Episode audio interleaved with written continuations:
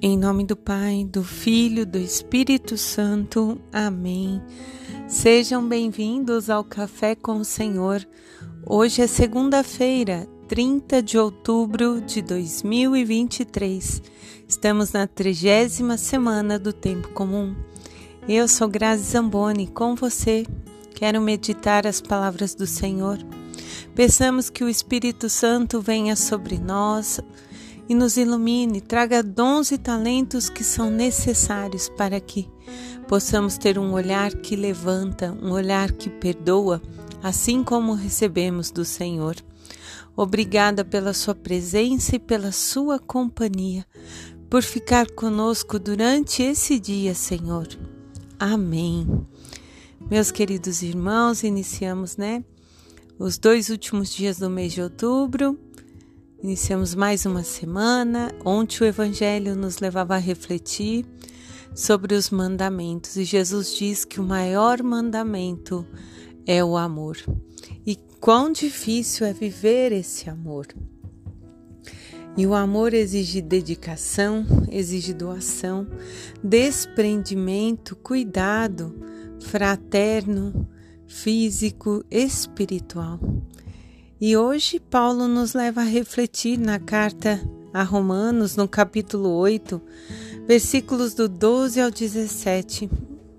É um versículo bem pequeno, mas muito profundo e serve para cada um de nós hoje. Paulo diz que recebemos o espírito de adoção filial de Deus. E o Espírito Santo que recebemos se une ao nosso espírito atestando que somos filhos, herdeiros e co-herdeiros de Cristo, portanto, filhos de Deus Pai. E aí, Paulo vai fechar esse versículo dizendo: Se sofremos com Ele, também seremos glorificados com Ele. Quando os nossos sofrimentos são apresentados diante do Senhor e que nós caminhamos com aquele sofrimento na certeza de que é, é para o nosso bem.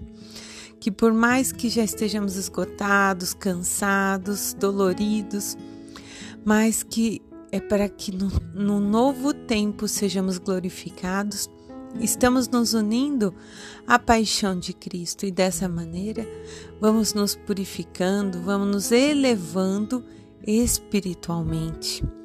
O salmista, no Salmo 68, 67, vai dizer que nosso Deus é um Deus que salva, é um Deus libertador. É necessário crer, né? Nós estamos vendo nos últimos dias que quanto mais nós cremos, quanto mais nós confiamos, mais graças alcançamos. E aí o salmista fecha: Bendito seja Deus que a cada dia carrega nossos fardos que nos liberta, que nos livra da morte.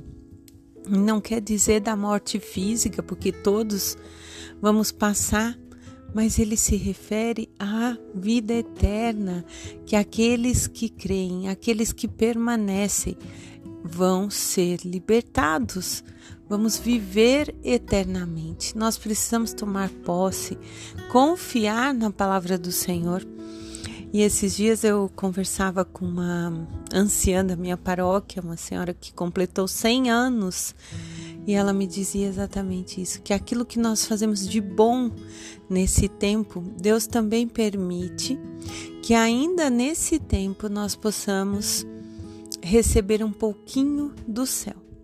E que nas lutas que nós temos, nós precisamos nos unir nos unir na confiança de que o céu é pleno. Então é nessa certeza que nós vamos caminhando dia a dia. A leitura hoje de São Lucas no capítulo 13, versículos do 10 ao 17. Era um dia de sábado. Jesus ensinava na sinagoga e lá tinha uma mulher de 18 anos com espírito que a mantinha enferma. E Jesus, vendo-a, libertou. Mulher, estás livre de sua enfermidade. Ele impôs as mãos sobre ela e, naquele mesmo instante, ela ficou curada. Os chefes então da sinagoga, para recriminá-lo, chamaram a atenção de Jesus. Há seis dias para trabalhar e vinde, pois, nesse dia para ser de curados no sábado. E então Jesus vai e diz: Hipócritas. Cada um de vós não solta seu boi, o seu jumento para beber água no dia de sábado? E esta filha de Abraão, que Satanás mantinha prisioneira por 18 anos, não seria digna de ser libertada desta prisão no dia de sábado? Então todos ficaram envergonhados à medida que a multidão que estava lá se alegrava com as maravilhas realizadas. Nós temos necessidades de ver algo concreto, de ver os milagres acontecerem para que a nossa fé seja firmada. E nesse evangelho fica muito claro que Jesus vem por nós e não pelos outros. Observa, nós é no sentido dos outros e de mim. Então Jesus vem por nós, por todos nós. E então nós não podemos cair na hipocrisia, porque Jesus vai e diz para eles: hipócritas. Nós precisamos pedir ao Senhor para sermos humildes Sendo humildes, vamos reconhecer as nossas misérias, fraquezas, pobrezas, defeitos, mas, sobretudo, pedir para que o nosso olhar aconteça sobre o outro de cima para baixo, se for apenas para levantar, como Jesus nos levanta todos os dias. Todos os dias somos perdoados, todos os dias somos levantados pelo Senhor. Nós não temos direito de olhar o outro de cima se não for para ajudá-lo, para estender a mão, para convidá-lo a se erguer. Porque todos nós temos fraquezas e misérias e Jesus veio para todos. E é isso, Jesus, o Senhor Deus, o Espírito Santo que vive em nós, nos chama a sermos uma família divina. Ele acolhe os desprezados, aqueles enfermos, os pecadores, os pobres. E já os que ficam só preocupados com o cumprimento da lei, com preceitos e não com a misericórdia, com a caridade, opõem-se muitas vezes aos ensinamentos, estão contra a própria Igreja Católica, contra o Papa, esses vão ser chamados de hipócritas.